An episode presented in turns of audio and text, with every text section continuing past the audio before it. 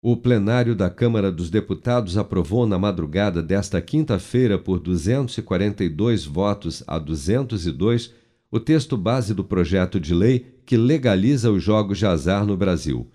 Na prática, a proposta autorizará a exploração de jogos de cassino, jogos de bingo, videobingo, jogos online, jogo do bicho e apostas em corridas de cavalos no país caso seja também aprovada no Senado e sancionada pelo presidente Bolsonaro.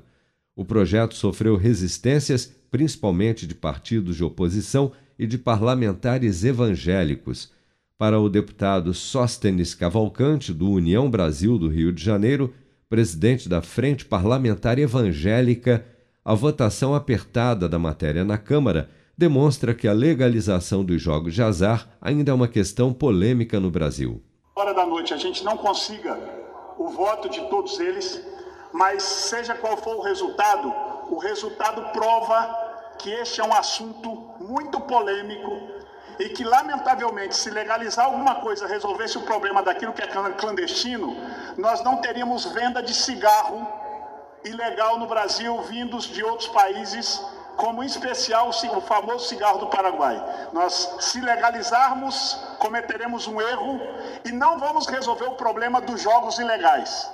O relator do projeto, o deputado Felipe Carreiras, do PSB de Pernambuco, citou cálculos que estimam que os jogos ilegais no Brasil movimentam mais de 27 bilhões de reais por ano, superando em quase 60% os jogos oficiais, que geram pouco mais de 17 bilhões.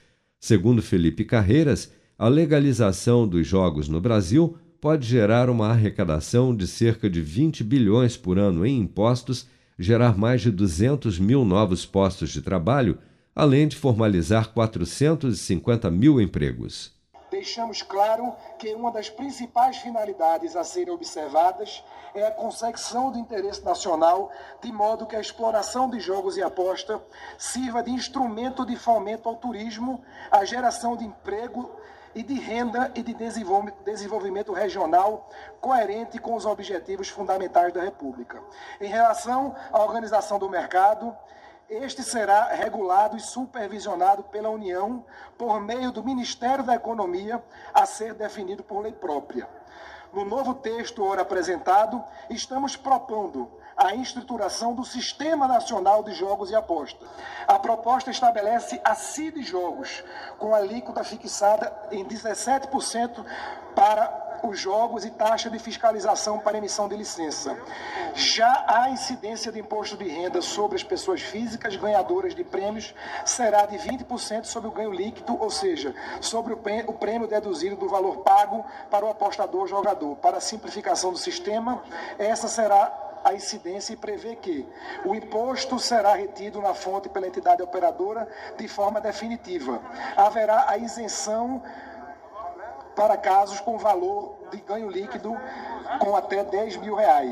Atualmente, a Lei de Contravenções Penais trata os jogos de azar como contravenções, com pena de prisão simples de três meses a um ano e multa, e de quatro meses a um ano e multa para o jogo do bicho.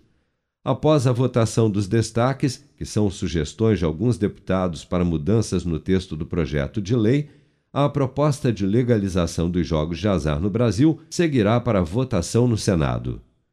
Com produção de Bárbara Couto, de Brasília, Flávio Carpes.